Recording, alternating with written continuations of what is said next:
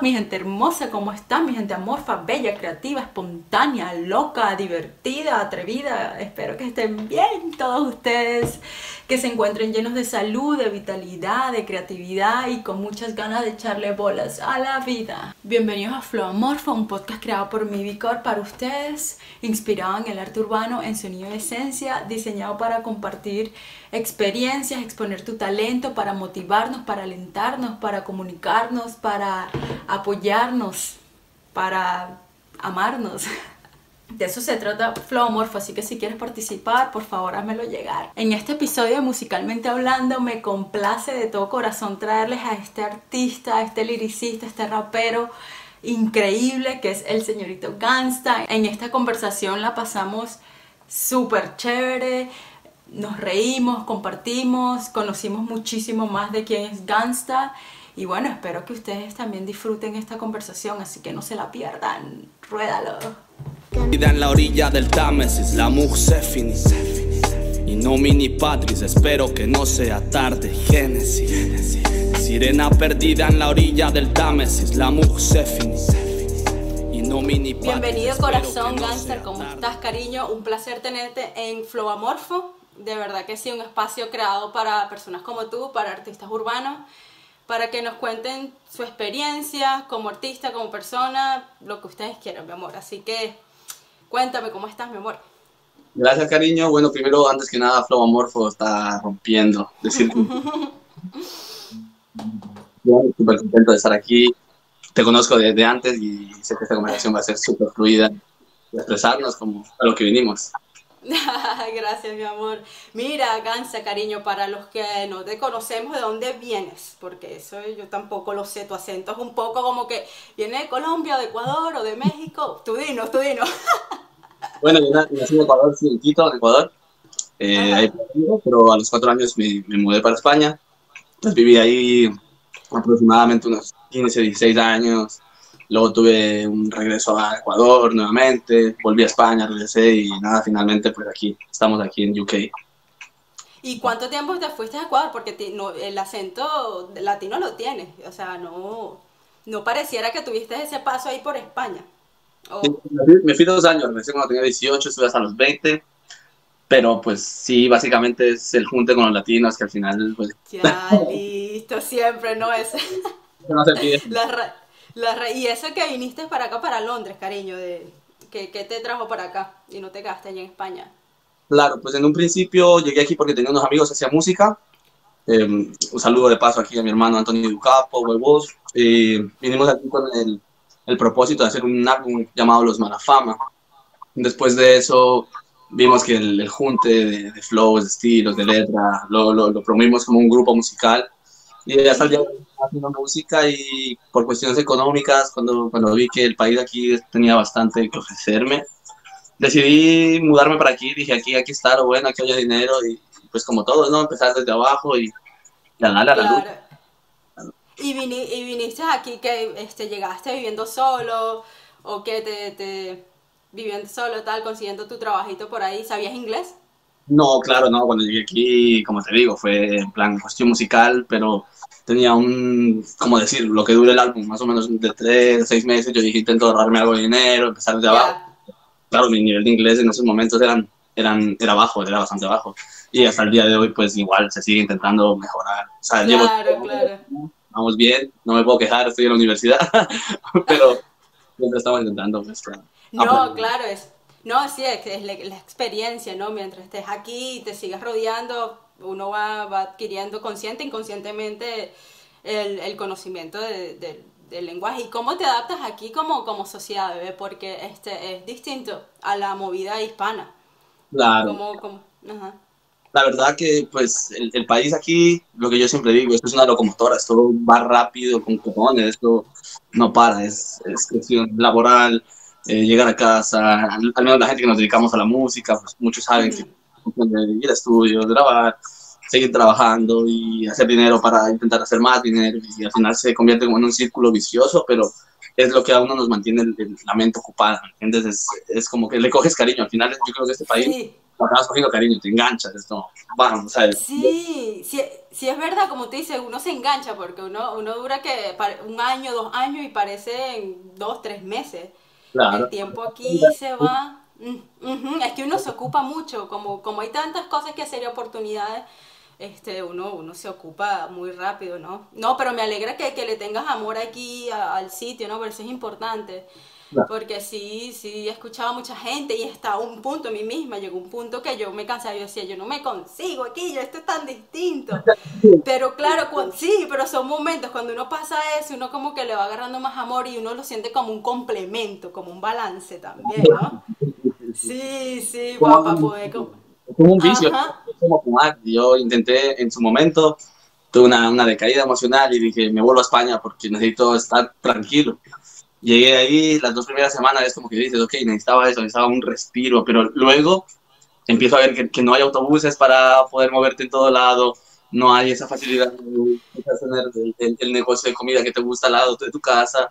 Es como que digo, ok, no, yo necesito esa facilidad de, vivir en, en, esta monópolis, ¿me entiendes? Necesito estar ahí.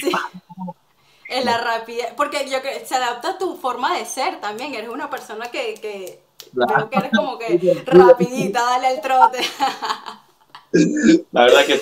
No, sí, yo, es, ese, yo creo que eso es vital para los que permanecemos aquí más de cinco años, porque yo veo que aquí hay un plazo, tres, cinco años máximo, la gente se va. Este, pero los que nos quedamos yo creo que es por eso, porque yo creo que en esencia tenemos esa, esa rapidez y, nos aburrimos rápido, por lo menos lo que veo, nos aburrimos rápido, rápido entonces... Inclusive en los aspectos laborales, cuando, cuando estoy en un trabajo que quizás no me permite, como te digo, eh, mantenerme el cerebro ocupado, tanto física como psicológicamente, necesito estar focus en las cosas, y como, ok, necesito estar así, pam, pam, me gusta esa marcha, que igual vas a claro. como es donde yo vivía en España, en Pamplona, y no, y no encuentras esa rapidez, es una ciudad un, poco más monótona, es más, más tranquila, más suave, y, y, yo digo, no, necesito cañas, necesito los golpes de Londres, necesito esa vida de... la rapidez, la dureza, sí, es que esto es una escuela, esto, esto de verdad sí es una escuela. Mm. Uno si sale aquí este, con las ganas, uno, uno en cualquier lado, uno, uno persevera, ¿no? Este, mira, bebé, ¿y qué ha representado la música en tu vida a lo largo de todo este, de tu proceso migratorio, de viniste, te fuiste? ¿Qué ha representado? Cuéntame.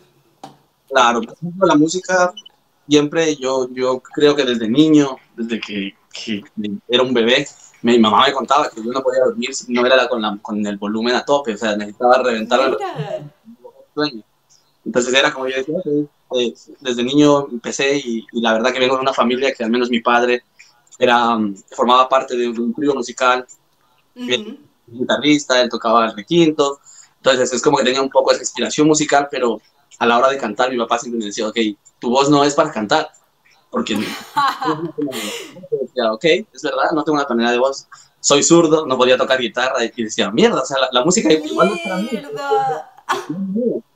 Hasta que llegó a mi edad de los 12, 11 años, que empecé a conocer lo que era el rap, y me di cuenta que no te hacía falta cantar para expresarte, o sea, no tenías que dar una tonalidad fuerte. Y dije, ok, lo importante es aquí, porque el rap no me entraba por, por, porque sonaba bonito, me entraba porque, ok, está diciendo algo que me hace sentir me, me, conmueve por dentro y yo dije, ok, lo mío, lo mío tiene que ser esto y empecé a escuchar y empecé a empaparme de, lo que era música hip desde niño hasta que... ¿Y a, qué edad, ¿Y a qué edad fue que tú escuchaste tu primer álbum de hip hop? ¿Cuándo fue la qué edad tú descubriste lo que es el hip hop? Como mencionaba antes, 11, 12 años, mis hermanos empezaron a escuchar bastante rap en inglés, Cypress Hill, que era rollo mezclado con el rap chiclano, era como, ok, yo esos cholos mexicanos cantar, yo decía, Ajá, listo, control machete, ¿no? y eso fue lo que, lo que me inspiraba, pero al mismo tiempo yo tenía otra, otra, otra escuela distinta de música. No sé si tú escuchaste Stop alguna vez. Sí. Oh, claro. Pero español, el grupo español, ¿no? El grupo español, y eso no era rap, pero yo escuchaba esas letras y yo decía, wow, o sea, a mí no me llega la música solo por el ritmo, yo necesito que lo que digan, yo lo siento. Y como empecé a ver que había poco rapero hispano, porque te estoy hablando en el 2000, y quizás yo en esa edad no conocía a nadie en España más que igual Nach, SFDK, que era gente que estaba empezando. Ajá, lo más popular. y es cuando empecé a, a componer, creo yo, a, escribir cosas a escribir cosas sin sentido, porque yo en ese momento es lo que yo siempre he dicho, yo no sentía lo que yo estaba escuchando, porque yo escuchaba de balacera, eh, por aquí, que los problemas por acá. Yo era un niño que estaba en la casa encerrado y yo decía, ok, pero yo quería vivirme esa movie. Al principio empezó todo como, ok, eh, solo estoy escuchando música porque me gusta lo que ellos dicen, no lo vivo, pero siento que lo que ellos dicen es realidad y, y me gustaba. Empecé con eso, pero luego poco a poco me fui adaptando a, a, escribir mis cosas personales y creo que durante mi vida la música y más que nada la escritura, porque yo lo que siempre he dicho, yo no soy músico, yo soy escritor. A mí me gusta escribir. Listo. O sea, desde que tienes uso de razón, tú dices que has escrito, así sea poema, frasecita, este, siempre, ¿no? Que es tu manera, me imagino, como que de, de drenar, ¿no? Era como tu, tu, tu, terapia. Claro, yo nunca tuve un diario de decir lo que voy a escribir, qué hago el día a día, pero llegaba en un momento que me sentía triste y digo, ok, tengo que escribir esto, aunque sea para mí, porque en ese momento no había esa facilidad de grabar, pero yo decía, ok, tengo que escribirlo para yo luego releer. Okay, tu enseñanza, o sea, ahí tú escribiste y plasmaste esa pena, ese, esa, esa furia o la felicidad de ese momento y eso fue lo que me ayudó. Claro, claro drenar esa energía y yo creo que hasta, hasta el día en que nos muramos eso, esa energía como que siempre hay que sacarla, ¿no? De alguna manera. ¿Y cuándo fue que, cómo descubriste que dijiste, bueno, de esto que escribí puede hacer una canción? Sí, pues imagínate que en, los tiempos que empecé a grabarlo, lo hacía con un MP3. ¿Tú te acuerdas cuando había esos MP3 que tenían esos los ya, los, este, los, chiquitos estos que... Así, me descargaba los, los, instrumentales de Mule, de Ares. Yo decía, ok. Escribíamos en los mismos instrumentales que era lo poco que te ofrecía Ares para descargárselo. Y era como, ok, seis temas. Dame lo que sea. Empecé así a darle los 13, 14 años. Y empecé a grabar y se lo empezaba a escuchar a los amigos. En ese momento era Messenger, yo enviaba los temas a Messenger, la gente me decía, ok, está guapo eso que estás haciendo. Y aún así, en ese momento mi papá me seguía diciendo, no es lo tuyo, no es lo tuyo, porque mi papá escuchaba y decía, pero ¿qué estás hablando de tus temas? O sea que no claro. no.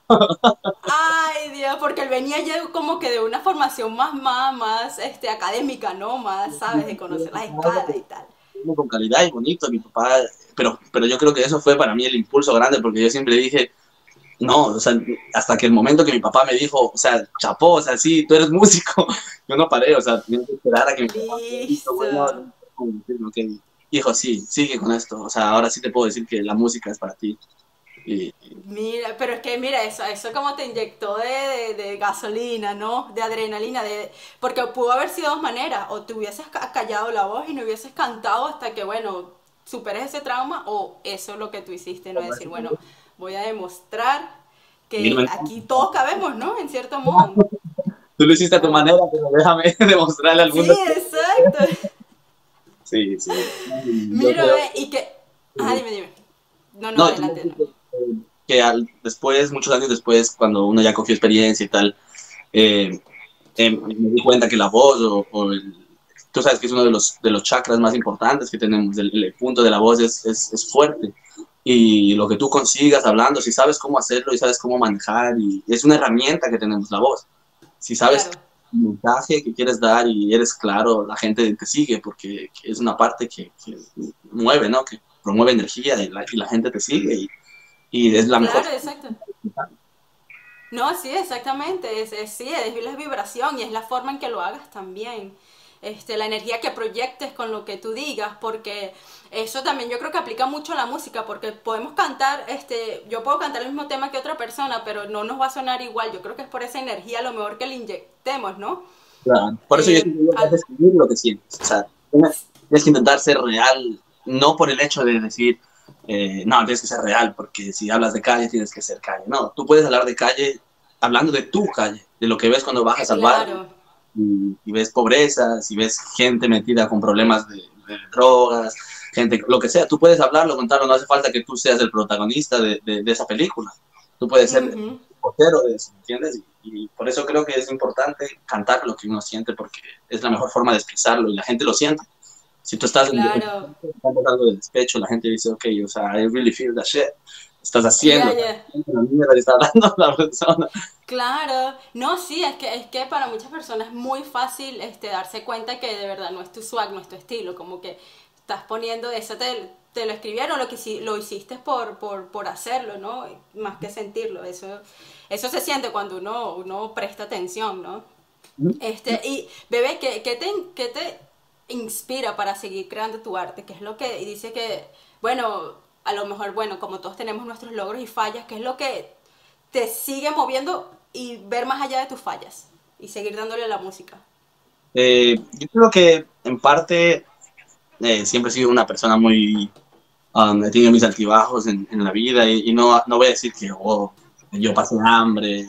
Hemos tenido altibajos, sí, he tenido problemas económicos también, como me independicé de mi casa, pero no eran problemas de decir, ok, paso hambre porque mi mamá no me puede dar 50 libras. Yo claro. no, era porque yo quería en ese momento, hice algo mal, tuve problemas con la economía y dije, tengo que salir de esto yo solo, entonces si paso hambre, es mi propio aprendizaje, ¿no? Entonces no, yo digo que no, no es eso, pero todas las, las, cosas que te me han dado la vida, tanto golpes como buenas cosas, porque la vida siempre va a ser un balance, ¿me entiendes? Positivo, negativo, bajo. Eh, eso es lo que me inspira. A veces yo, yo digo, es que si no, como te digo, si no lo escribo, si no lo expreso, es como que siento que lo, lo dejo dentro y o me daña o me sigue dando pensamiento, pero si lo escribo es como que ya viví ese capítulo y está fuera y tengo que sacarlo.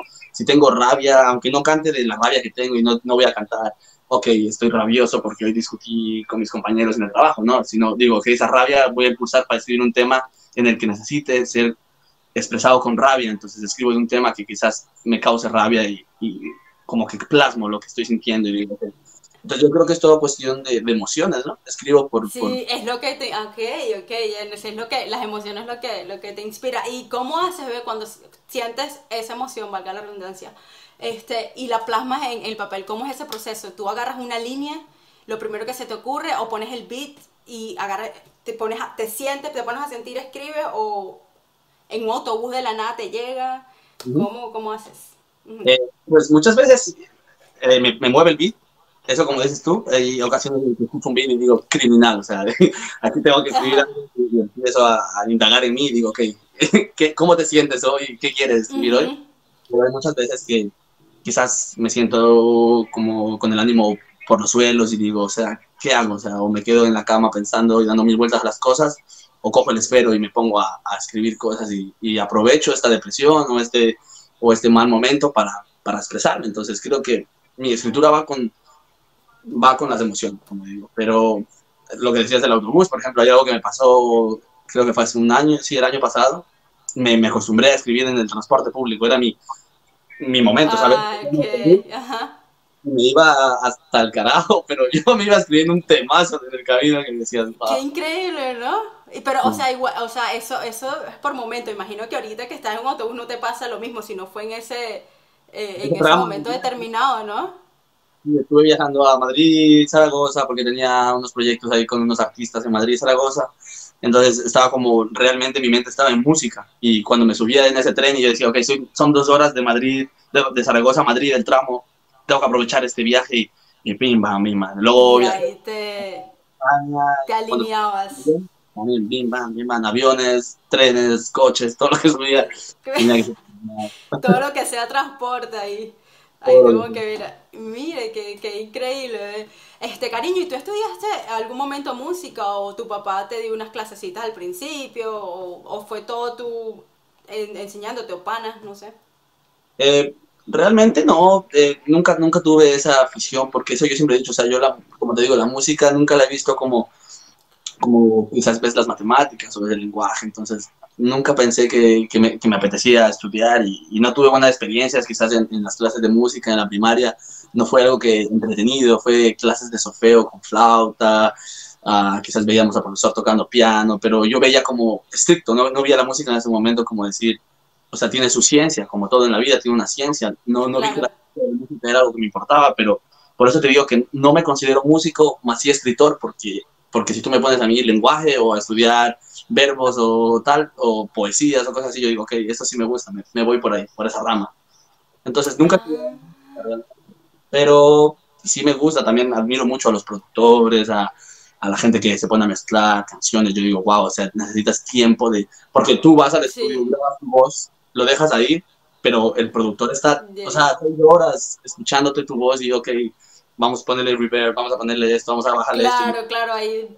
Wow, o sea, no te aturde mi voz seis horas ahí. Ah,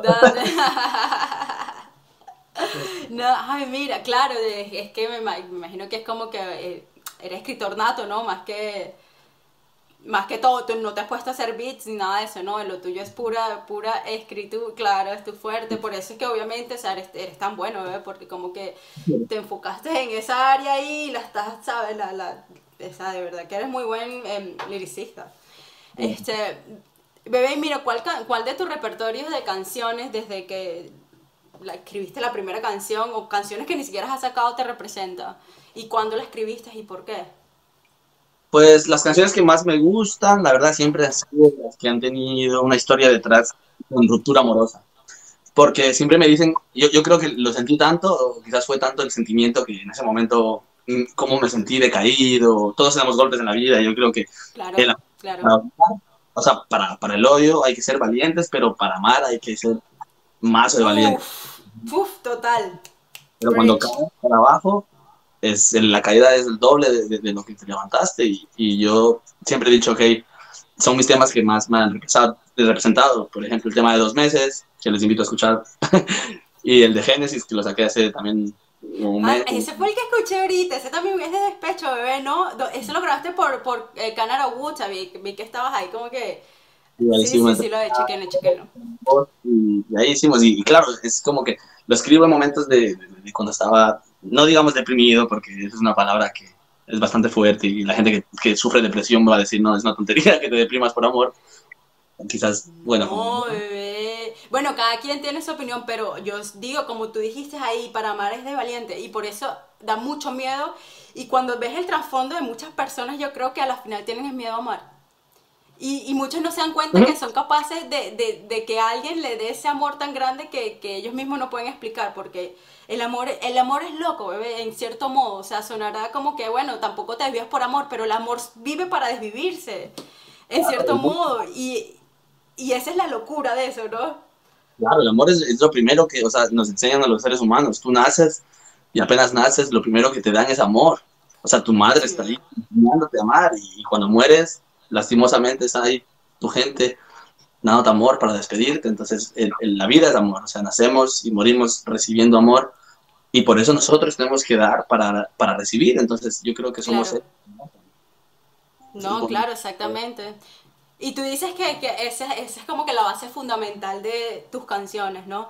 Amor con dolor o amor por amor, porque obviamente canciones de amor no, no son bonitas, no tienen que ser siempre bonitas, todo felicidad. Pero Claro. tú crees que esa sea la base fundamental.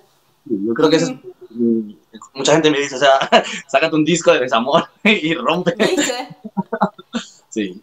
Claro, Ya- claro. Gracioso que no puedo escribirle al amor. O sea, yo eh, hace poco, bueno, ya, ya lo escucharán, eh, he, he hecho mi primer tema romántico en mi vida. Eso. Es algo que me costó bastante porque yo siempre decía, puedo plasmar el, el, el, el desamor, pero ¿por qué cuando estoy en el momento más, más alto de- del amor, cuando estoy en el, en el clímax de, ok, amo a alguien, no puedo expresarme de la misma manera quizás en- con el esfero y decir, Oye. Oye, mira, buena perspectiva, es verdad, es verdad. Yo creo que es por, por ese, ese, ese temor a la imagen de que te vean como que débil o no sé, ¿no? Pero o sea, hay- como tú dices, es- hay que tenerlos más puestas, ¿no? Para poder decir, bueno, sí, estoy en este estado de vulnerabilidad y no me importa porque estoy feliz. No, no, salud por eso, ¿ves? Si es verdad, si es verdad, no. Mm. Pero como dices, de valiente, y más en el hip hop, ¿no? Que usualmente es como que más esa, esa energía como que más densa, más agresiva. Y cuéntanos un poquito esa canción, bebé. ¿Sé que eso va a ser que un hip hop así nato o, le, o les vas a mezclar otros ritmos? La verdad es, es- va a ser en acústico, eh, porque lo voy a hacer con, con los dos chicos que mencioné antes, con, con Anthony Ducapo. Es para un, vamos a sacar, eh, le doy como mucho tiempo, bueno, depende de cuánto dure esta, esta cuarentena, pero a unos tres meses, dos meses vamos a sacar lo que sería un, un álbum, un pequeño álbum de unas seis, siete canciones. Y va a ser bastante variado. Tenemos de amor, que es lo que la gente quiere escuchar. Tenemos un poco más pícaro de, de infidelidad, tenemos bastantes tópicos y, y, yo dije, no, o sea, no podemos salir con un álbum si no es con una canción romántica y me dijeron, ok, eres tú el que tiene que encargarse de... Le di cráneo, le di cráneo, busqué instrumentales, hablé con mi productor y al final dije, no, esto tiene que ser algo de guitarra y como mucho una caja y, ya, necesito algo... Y dándole ahí, uff, le vas a meter así más como que ya, sí, más como que da esa onda, da un tempo. Pop, pero en la, parte del rapeo si quiero una cajita que acompañe los pum pum pum. Uh, eso se escucha guapo y diferente. ¿no? Porque obviamente tener eso, esa, esa, esa comunicación, interacción con, con instrumentos vivos es diferente también como te salga, ¿no? Cuando tengas los panas ahí, escuches la broma, a lo mejor fluyan otras, otras cosas en ti, ¿no? ¿Primera vez que haces algo así? ¿Con instrumentos? es la primera vez que hago algo en, con, música acústica, con instrumentales, o sea, con instrumentos. Eh, uno de mis amigos sí que ha hecho algo ya, así ha trabajado con algo así. Pero para mí es la primera vez, pero dijimos, hay que ser espontáneo, este álbum tiene que, ser algo diferente porque eh, industria musical, si hablamos actualmente, tú sabes que hay de todo, o sea, ya, ya no puedes inventar porque, wow, o sea, todo el mundo saca algo, pero algo es vale, todo el mundo puede hacer eso, pero si lo haces bien y eres el mejor en eso, hazlo y quizás es el momento. Y, al final es una lucha continua, ¿no? Intentar que un tema pegue. Escribimos claro. el tema, quizás el álbum tiene siete, pero ese, ese tema tiene que ser ese tema. Y, Mira, es que, es que cuando, cuando es cuestión de que el tema que pegue, eso ya se escapa de las manos ya del artista y hasta del mundo. Yo creo que es una alineación que yo no entiendo porque no hay una fórmula, obviamente, porque si no todos fuésemos famosos y tal, y todo el mundo quisiera, pero no hay, entonces como que es algo que es como que mitad uno y la mitad, no sé, la industria musical, el cambiamiento, no sé, de la eh, social, no sé. Ah, sería un algoritmo así de decir, ok, tienes que hacer esto, esto y esto en una canción y con eso te pegas. Eh, como tú dices, habríamos, todos seríamos artistas, estaríamos ahora todos pegados. Exacto. El público es que, que, la gente que sabe de, marketing musical escuche y diga, ok, esto es lo que va a llenar. Y es lo que yo siempre he intentado decir, yo quiero mantenerme puro, no quiero que alguien venga y, me diga, no, esas letras tuyas coges así a la basura porque quiero que escribas de esto. Porque entonces ahí se va a quitar esa esencia de lo que yo hablaba al principio, de que a mí lo que me mueve es mis emociones. Entonces si alguien me, me dice, no, tienes que hablar ahora de que eres el mejor jugando básquet, Y yo digo, no. no.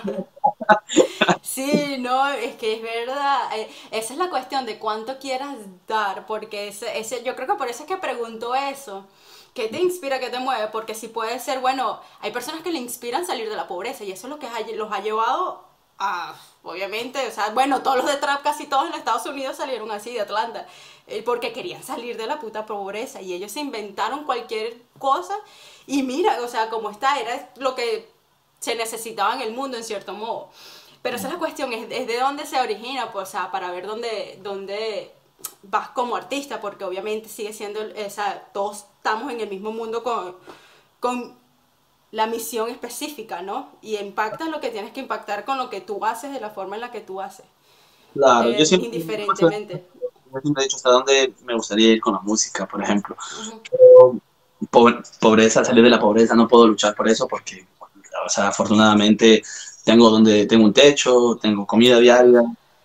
Yo, yo no vivo esa lucha de decir, o sea, necesito comer, necesito eh, claro.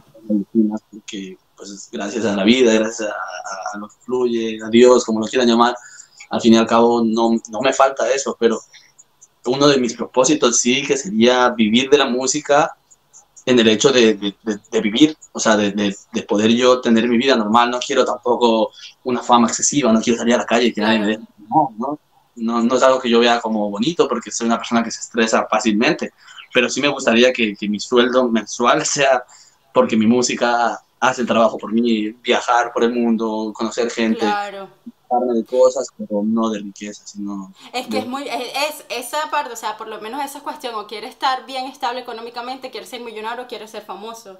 Porque hay personas famosas que están pelando bola, o sea, que no tienen nada de dinero. Pero hay personas que no son famosas, pero están viviendo bien, por eso, o sea, eh, y hay personas que no son muy reconocidas, igual, como tú dices, le están pagando los viajes y tal, tal, y no necesitan... Yo sería feliz. Mucho, exacto. el mundo y, me puedo empapar de, de, cosas bonitas y que no sea un diario de decir, ok, mañana estar aquí, si no estás aquí, que para acá, que escribe esto, que tal, que escribes letras a ti porque tú no tienes tiempo para esto. Yo creo que eso me quitaría ese amor a la música y, yo, yo, o sea, de verdad, yo me quito el sombrero y digo, chapó, o sea, si, si esa es la vida que tú puedes llevar, grandioso, pero a mí eso me, me dio menos de dos años. Sí, sí, lugares oscuros, ¿no? Que no quisieras, como que conflictos existenciales este, y todo eso, pero bueno, cada quien, eh, como digo, Dios le da carga al quien pueda eh, arriarlo, ¿no? Y, y si esas personas destinadas que tienen esa ultra fama, este, ¿sabe? en cierto modo se admira, porque imagínate tener toda esa cuestión, por lo menos imagínate querer ser famoso y ya lo que lo seas digas, ya yo no quiero serlo, no puedes revertir eso. Claro, ¿qué hago? ¿Te, cambias de cara? Exacto, no, esa es una decisión muy, y como digo, ah, es, debe ser un conflicto existencial muy fuerte por, por llegar ahí, pues llegar famoso y digo, ya, ya, de verdad no quiero, ya sé lo que es, y regresar eso, ay, no, Mira, cariño, hablando así de artistas de, y tal, que ¿cuáles son, este, si dijeras cinco artistas o álbum o canciones top que tú dijeras, coño, estos? Buah, sí, te podría mencionar varios de tu país, de Venezuela. Podría decir que Cancerbero como número uno, tanto musicalmente como líricamente, creo que influyó en mí, en mi forma de pensar. Yo creo que a partir de él tuve una metodología diferente en, mi forma de escribir o, más que nada a la hora de, de, escribir y cómo referirme al público, cómo, cómo querer expresar. Entonces, Cancerbero estaría en el top one, estaría en el número uno. Ahí, listo, ajá. Podría... ¿Qué otros? Un Neutro Shorty, por ejemplo, es, es uno de los artistas porque la energía que, que, transmite cuando canta es wow, o sea, tremendo, o sea, no, no puede hacer eso. Es un loquito, es un loquito, es como que siempre anda en sí, sí, anda en una energía. Sí, sí, sí. Eh, que no sea rap, Joaquín Sabina, me, mm, lo que escribe es verdadera letra. Me gusta Ricardo Arjona, Ricardo Arjona también. Oye, Estopa, estopa.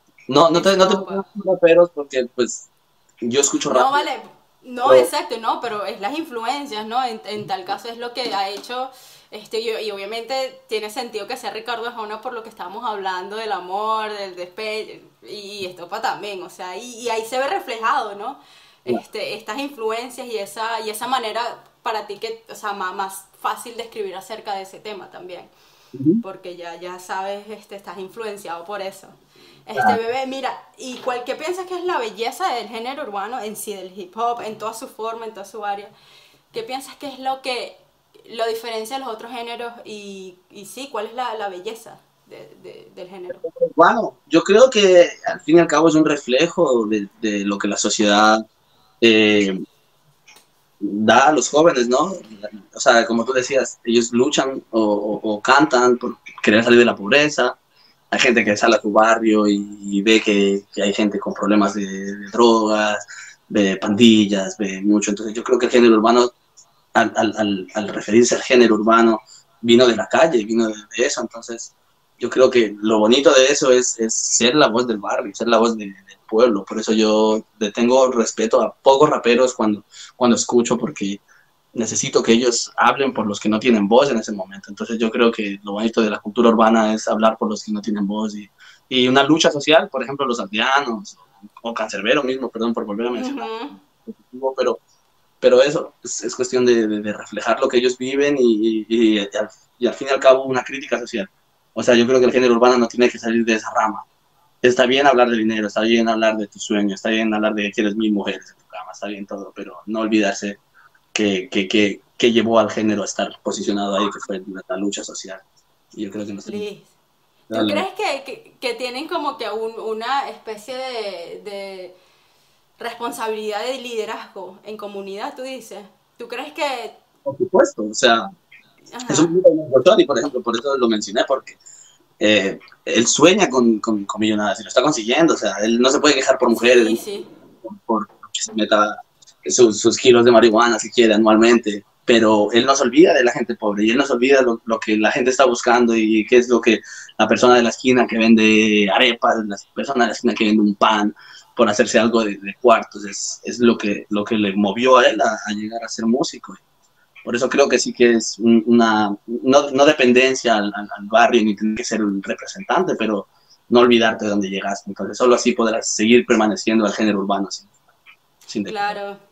Sí, sí, es la, es la, honestidad de tus raíces, ¿no? Donde tú vienes y, y como tú dices, darle, darle la voz a, a, a tu comunidad a tu, a, tu, a tu sector, porque no puede ser que puedas hablar por todo el municipio, pero sí puedes hablar de tu calle, de, claro. ¿sabes? Y ahí eso te da una voz de, de liderazgo, por eso, ¿sabes? Te lo pregunté así porque es lo que me estás diciendo es lo que me resonó, ¿no? Bebé, ¿y qué es lo que menos te gusta del género? Bueno, eh, es que en el género urbano hay bastantes ramas, por ejemplo, no, no voy sí, exacto. No, no critico el trap, por ejemplo, porque yo también he hecho canciones de trap, pero lo que sí me ha disgustado, más que nada en los últimos tiempos, es, es la forma en la, que, en la que no dañan el género, no voy a decir dañar porque luego me van a... Te caen ahí, qué epa. y qué epa, y qué mierda. y que no saques esto, Ivana. no, pero la verdad que ha involucrado mucho la violencia y, y veo jóvenes escuchando cosas y, y dañándose el cerebro pensando que cuando te, cuando te mienten, que quizás te venden que, que, que ser narcotraficante igual tiene más salida que, que ser médico. Claro. Eh, tener mil mujeres te vende más que tener una persona al lado tuyo. Entonces nos hacen perder un poco de valores, pero tampoco los culpo, al fin y al cabo, como te digo, es la sociedad en la que vives, entonces si te das cuenta que, que para ser médico vas a acabar estar en, en, una protesta mensual porque te suban el salario y te das cuenta que el narcotraficante le es más difícil pillarle porque puede comprar jueces, puede comprar cosas, entonces es normal que ellos tengan esa mentalidad. Claro.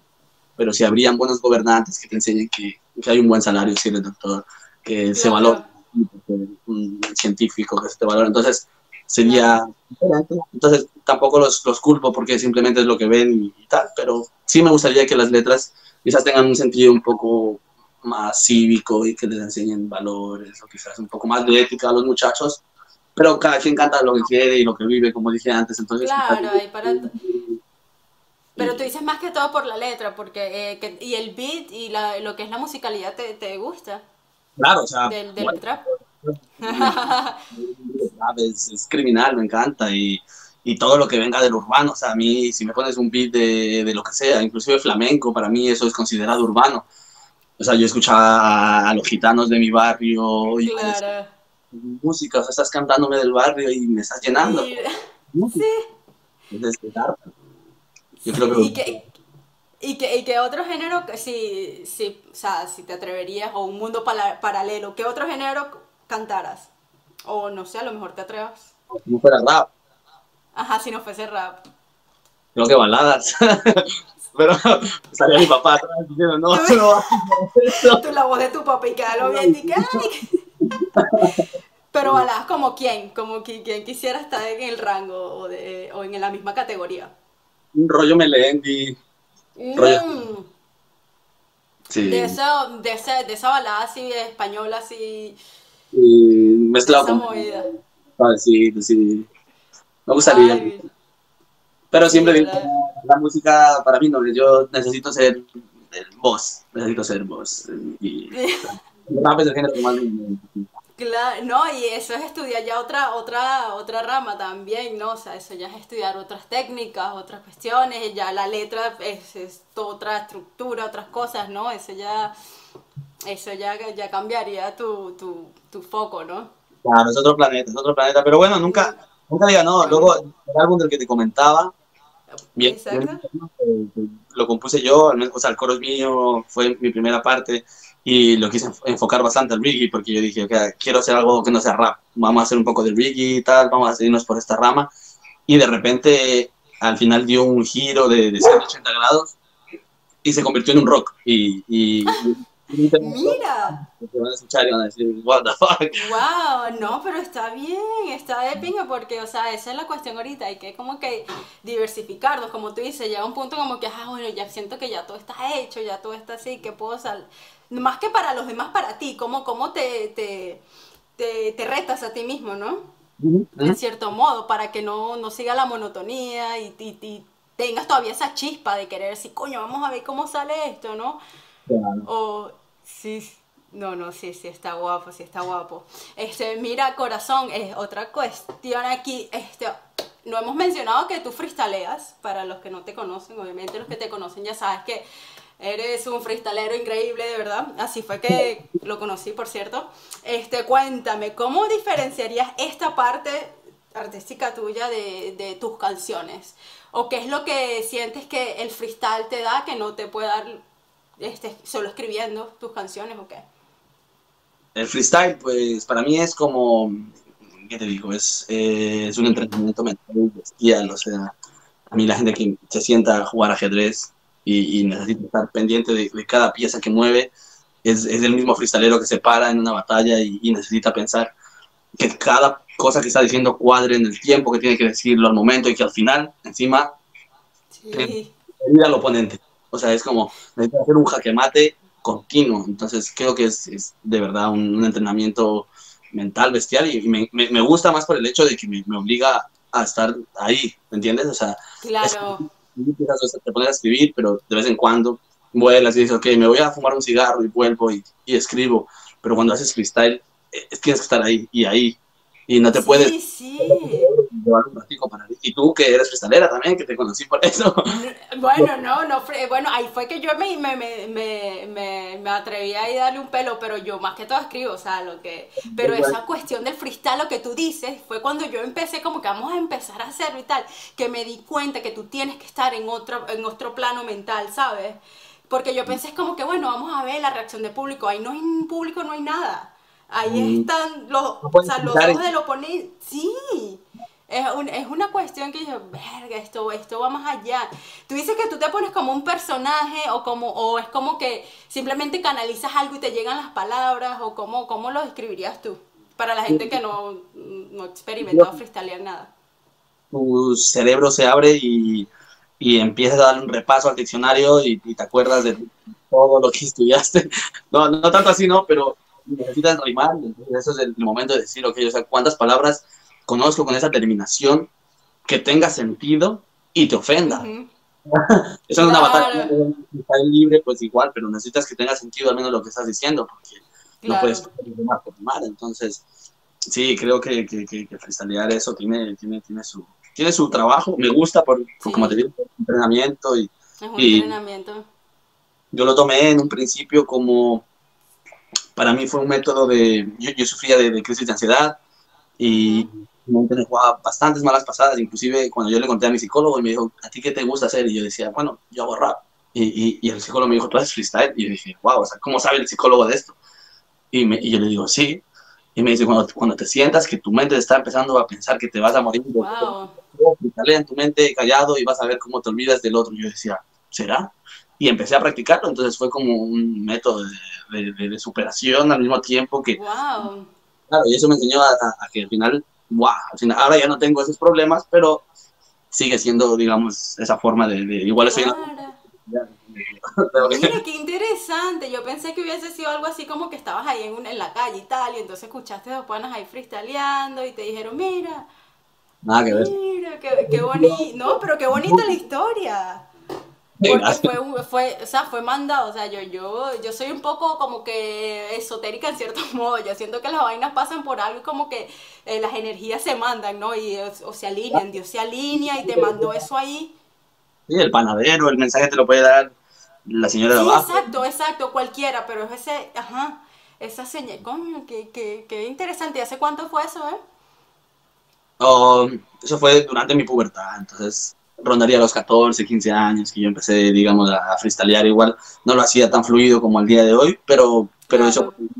Y luego sí que me, me, empecé a empapar un poco de lo que serían las batallas de Red Bull, la Red Bull, todas esas cosas. Lo veía como ya eso. Te fuiste adentrando, ¿no?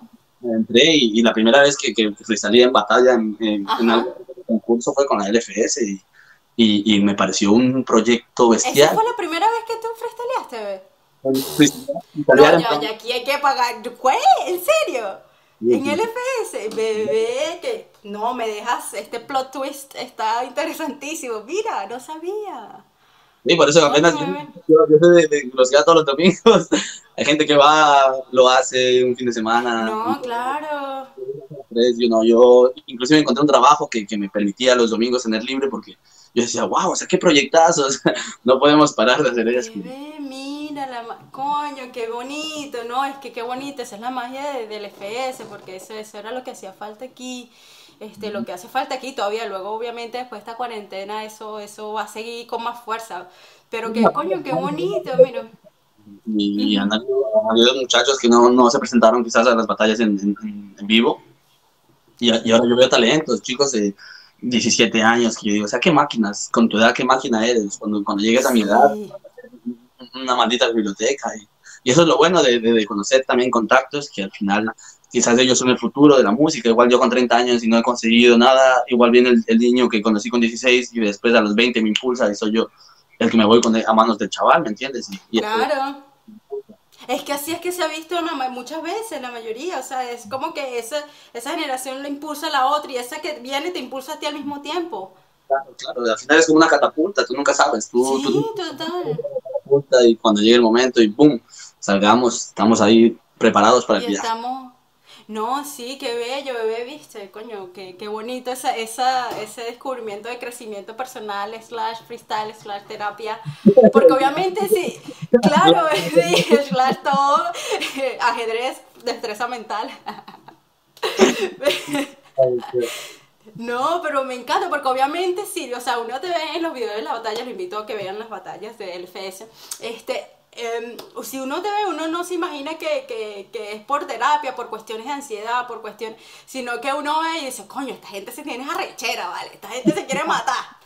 Mira cómo le lanza y tal, pero, o sea, como digo, todo tiene su trasfondo y mira qué, qué bonito que, que nos hayas demostrado que el freestyle no solo sale de la rabia, ¿no? O de que te hiciste vengado por ego o por Claro, querer... no, no es un egocentrismo, pero es un egocentrismo positivo, porque Claro. es alguien, por ejemplo, Macho Macho, que estuvo en, en- en tu programa, eh, que, que es el- para mí es el, el que lleva el título aquí de hijo de puta, que te mata siempre. No, me encanta. Saludos, Macho Macho. Y es un abrazo, o sea, es, es, es un abrazo y dices, ok, me No. acabas de puta 16 veces en dos barras, pero, pero qué respeto te tengo, ¿me entiendes? O sea, es, es un egocentrismo que te ayuda, es un, es un, un trabajo emocional bastante fuerte y quizás Claro. es el respeto que uno tiene hacia el... Hacia- es- eso, es lo que, eso es lo que yo veo, es el respeto ahí, ¿no? Porque, porque yo creo que puede salir de dos formas.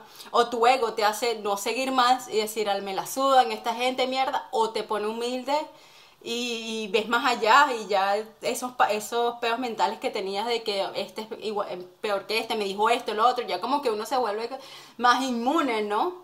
Claro. A, a ciertas cuestiones y no se lo toma personal, que es, la, que es lo... Que es lo principal en estas batallas, ¿no? Es como, eh, no yo no puedo ser una persona que salga a la calle y te diga hijo de puta a nadie, porque no Claro. creo que nadie tenga una madre prostituta y aunque la tuviera no le tendría que llamar puta. Entonces, Claro. Es, es como, es mi momento de decirle a alguien hijo de puta sin ofenderme, pero sacando lo que tengo aquí de, de- Claro. de la peor manera, entre comillas, pero desahogándote verbalmente. Claro, claro, pero es que yo lo ves como, como un deporte, en cierto modo, porque tú no, si tú aprendes karate, tú no vas a ir a la calle a ponerte a patear a la gente. Tienen que estar en el mismo ring, ¿no? Si tú eres boxeador, tú tienes que estar con el contrincante con los guantes puestos, si no eres un mamagüevo, Claro. ¿sabes? Si no eres un patán. Claro. O sea, te- es la... Así es que yo lo, lo veo y, y- y en mi cabeza lo pongo así gráfico, ¿no? Este, bebé, mira, esta- cuando estabas a mí mencionando la ansiedad, se me ocurrió así como que, bueno, coño, si él se ha presentado en varias tarimas y en batallas, ¿cómo, cómo venciste ese miedo escénico? Me imagino que tenías miedo escénico al principio, que no, no, no te atrevías a montar en una tarima o ni siquiera mostrar tus canciones a, en internet, ¿no? Porque hasta algunas personas publicar sus canciones en el Instagram es algo que le da mucho pánico. ¿Qué, qué, ¿Cómo superaste eso? Si en algún momento lo tuviste o no lo tuviste. Um, pues, ¿qué decirte? Yo, eh, fue una ansiedad distinta, o sea, yo no era una ansiedad de mostrarme al público, quizás no, no fue tener un problema de, digamos, de, confianza en mí mismo, ¿no? Nunca, nunca me, me, menosprecié ni nada de eso. No, no, caí en ese, en ese hueco, digamos. Fue una ansiedad por, por problemas inexistentes y quizás yo de, de, de, una, de un gramo de arena, de un grano de arena, perdón, y hacía una playa, ¿me entiendes? Entonces, nunca tuve eso, pero sí recalcar que el miedo escénico nunca ha salido de mí. No creo que es por la ansiedad, creo que es el hecho de, pararte a un escenario y tener, o sea, personas ahí escuchando lo que vas a decir y dices, si la cagas, la cagas, ¿me entiendes? O, abuchean o aplauden, entonces inclusive aunque yo no es que me presente semanalmente, pero llevo desde los 16 años que estoy haciendo shows hasta el día de hoy, cada vez que me subo a una tarima, tengo ese, ese pánico de decir, ojalá les guste. Inclusive si sé que porque lo van a cantar, pero pues ahí siempre están esos impulsos y esa manito que te echa el alcohol. Claro. Es sano, ¿no? En cierto modo, porque si no, si no te importara, si tú dijeras, bueno, yo no tengo miedo escénico en lo absoluto, eh, no te importa, bueno, no me atrevo a decir que como que de verdad no te duele lo que estás haciendo, porque obviamente esa es toda la expectativa que te creas en la cabeza, ¿no? Es la magia, lo bonito de esos nervios, de, de, cada vez que te vas a subir y decir, tengo que hacerlo bien, eso te impulsa hacerlo bien y aún así sigue habiendo fallos en las letras, sigues cometiendo errores, pero dices, ok, la gente está ahí apoyándote y les gusta y es el cariño del público que al final dices, ok, me vuelvo a presentar y seguramente la siguiente no me olvido de la letra o la siguiente no la cago de esa Claro. Entonces, claro, la experiencia te va dando, ¿no? Sí, sí, la experiencia te va. Dime, corazón. Digo que el miedo escénico es, es, bastante importante para empujarte a hacerlo bien, porque si, si dices, ok, si estás muy confiado de que lo vas a hacer bien, quizás no va a sonar de la misma forma que si estás pendiente de hacerlo bien y te enfocas en hacerlo. Claro. No, sí, sí, es verdad. Mira, Carillo, y que aparte de, de rapear, escribir, este, freestylear, ¿qué, ¿qué, otros dotes tienes? ¿Artístico o no artístico? ¿Juegas, juega algún deporte o eh, haces alguna actividad? Cuenta. Aparte de, rap, ¿qué es lo que te gusta hacer? Como hobbies, puedo decirte que, wow, eh, me, gusta, me gusta leer bastante, es algo que me, me, trama. Casi todo está, está, relacionado con, con literatura y tal. Estoy escribiendo un libro, llevo mucho tiempo haciéndolo. no. Llevo, ¿qué te digo? Unas 10, 11 páginas. Tiene que ser una cosa de unas 112 páginas para publicarlo. Pero Mira. Pero ahí pendiente y, y, por ejemplo, eso me hace más ilusión quizás que, que hacerme ahora un álbum, ¿me entiendes? Eh, pero es algo que es un, como plan de futuro, ¿no? Pero creo que la mayoría de las cosas está relacionado, digamos, a, a la literatura, a escribir y todas esas cosas. Deporte me gusta, no soy una persona muy deportista, digamos, pero tampoco me... Pero tú eres más, más de tus libros, ¿no? Como cuántos libros te has leído. No, no pierdas, pierdas la cuenta. pues entre... ¿O cuántos te, cuánto te lees en un mes? ¿Cuántos libros te lees en un mes? últimamente he caído un poco, digamos, la constancia de la lectura que tenía antes, pero sí podía llegar a leerme un libro por mes antes, sí. Ahora he bajado un poquito, quizás por la música también, que estoy un poco más en el álbum. Pero leo cuando puedo, lo que quiero, no siempre tienen que ser libros, igual puede ser reportajes. Me, gusta leer, me gusta conocer. Me gusta leer mucho. Sí, conozco una persona que sabe de temas que yo no, no tengo esas ideas, me gusta entablar una conversación y aprender. O sea, yo creo que, yo no me puedo ir a dormir si no aprendo algo nuevo hoy. Entonces, debe ser así. O sea, puede ser de cualquier... Mire. No, te guapo. ¿Quién te, quién te lo pintó? Eh? Te, No, mi novia me lo hizo, pero... Tu novia te... Mire. no, está guapo, eh, si me gusta. Mira, cariño, este, ya para, para ir finalizando, porque imagínate, ya vamos que sí, una hora, qué loco, ¿no? Em, igual, igual, yo sé, igual yo sé que vas a estar aquí otra vez porque tengo más cosas, me llegan, hablamos y me llegan cosas también. Pero tengo que seguir con el formato, mi amor. Em, mira, cariño, ¿cuáles son tus planes a, futuro, futuro mediano? Obviamente sé que por la cuarentena todo está como paralizado, pero eh, que es para este año, finales de año, no sé, ¿qué es lo que tienes planeado? Algo que me, me, he propuesto desde tiempo y quizás no, no me he puesto así del todo para ello, pero sí que me quiero poner, es empezar a, a botar la música por Spotify, porque mi fuerte ha sido Instagram, quizás ahora YouTube, estoy un poco subiendo los views, pero sí que me quiero poner por, por la cuestión de, de, las ventas, de las, no las ventas de las canciones, pero igual hacer algo Las promociones, ¿no? Promocionar las que tienes, dice. Empezar a subir la música, Spotify, y eventos, eventos, más que nada tuvimos que cancelar tres eventos que teníamos en el mes de marzo, un mm. poco penoso por lo que... Sí. Por el, corona y toda la vuelta, pero sí que cuando pase todo queremos subirnos al escenario y enseñar lo, lo nuevo que tenemos del álbum, eh, temas que tengo por sacar y videoclips. Yo creo que este año va a ser un impulso musical bastante grande y la gente me lo está demostrando por Instagram, por las redes sociales. Estamos está recibiendo ese apoyo que antes no lo hacíamos y, creo que es el momento. Estoy viendo el vagón del tren pasar y también ya tengo mi edad, entonces quiero subirme invertir. Entonces creo que este año... Claro. Darle a, todo, a todo, a fuego este, este de 2020 pues está, esta bebé mira este cuál es cuál es tu ah, no te he preguntado cuál es tu nombre o sea sé que gangsta artístico cómo te llamas en tu ya mi nombre es Michael. Michael mi amor ajá mira. Cómo cómo surgió entonces gangster de dónde de dónde viene ese nombre que ajá. Ah, bueno, al, principio creo que, que uno chiquillo, como te conté, al, principio uno empezaba a cantar eh, por esos bulos que tenías en tu cabeza, quizás esos cuentos. Entonces sí que, que, éramos metidos mucho, bueno, todos fuimos chavales, todos estuvimos involucrados en cosas malas, en sus cositas. Y entonces sí que empezó lo de gangsta como, como digamos, proveniente de gangster. Y empezamos a la calle y todas esas cosas, ¿no? Y luego, cuando, cuando ya tomé, digamos, uso de conciencia y dije, ok, no quiero cambiarme el nombre porque ya la gente me conoce por esta parte, pero, pero quiero que mi nombre tenga, digamos, un sentido. Y, lo que hicimos, por ejemplo, en, en, mi logotipo, digamos, musical, tengo tachado con una cruz roja eh, la G del medio, ¿no? Para que sea Gangsta, solo G, A, NSTA, así como... Ya, ah, ya, así es que... Sí, porque se escribe distinto, ¿no? ¿Y, y hace cuánto te, te, te pusiste ese acá? Eh, es que me llevan llamando así años. años claro.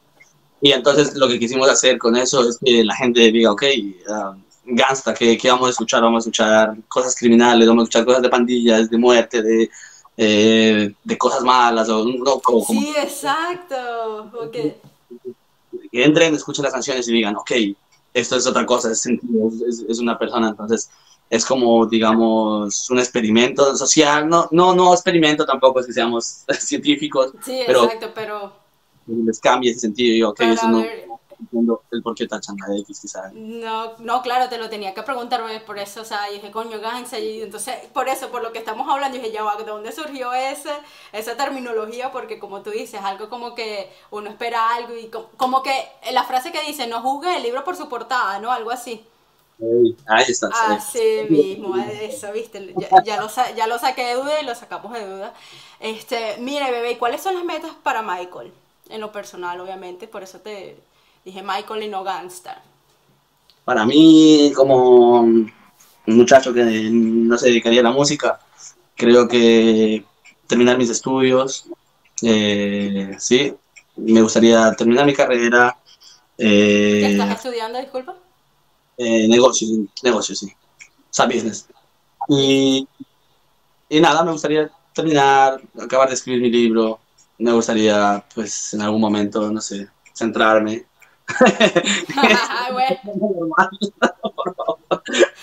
Coño, vamos a ver si eso es verga.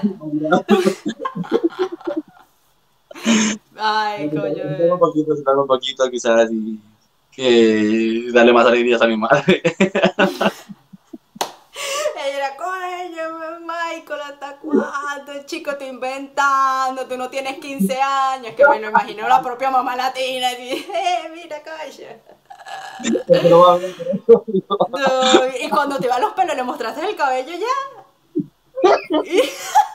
No, no, pero viene, viene.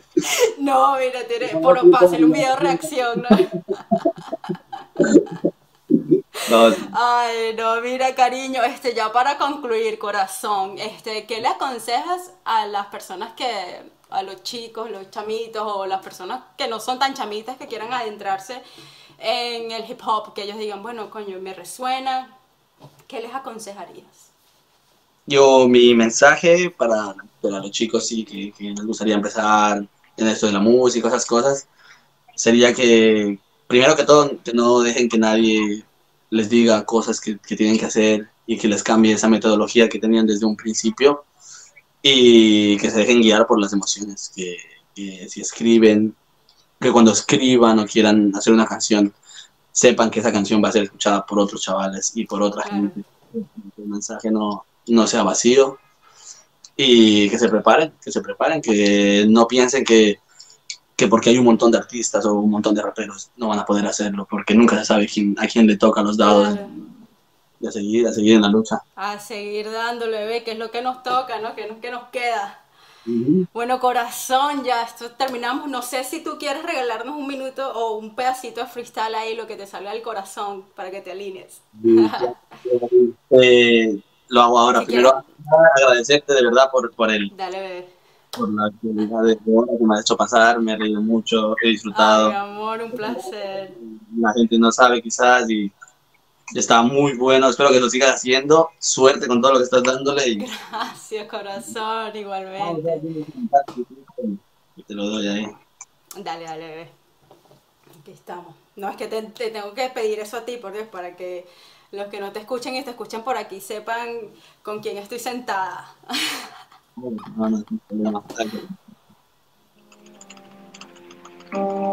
De lo que sea, ¿no? Sí, sí, sí, suena, dale. Dale.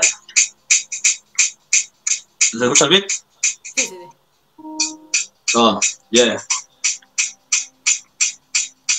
Son casi las 2 de la mañana, estamos aquí prendiendo buena vaina, fumando marihuana, suena rama. ¿Sabe quién soy yo? Les invito a no ser drama, a seguir escuchando el gangsta y su panorama. Estamos dándole de gusto, porque de esto no son gestos, estando lo que quiere y lo merezco. Vamos a darle, aunque yo caiga en esto preso, pero vamos a hacer esto, pero ileso. En verdad, aquí sin guardar rencores, las mejores de las vibras pa' mi pana y Vicore. Vamos a hacerlo así. Para que la gente vea, porque esto es lo que me condimenta. Letra que te da, letra que a ti te sale, es lo que estamos dando. La voz de la calle, los reales, hacerle sentir a todos. Así que vale, y si te gusta esta vaina, dale al play, dale, sale. ¡Eh! Sí va, coño, mi amor, es que verga eres tú, eres tú. Gracias, corazón, mira qué rico, qué rico la he pasado de verdad.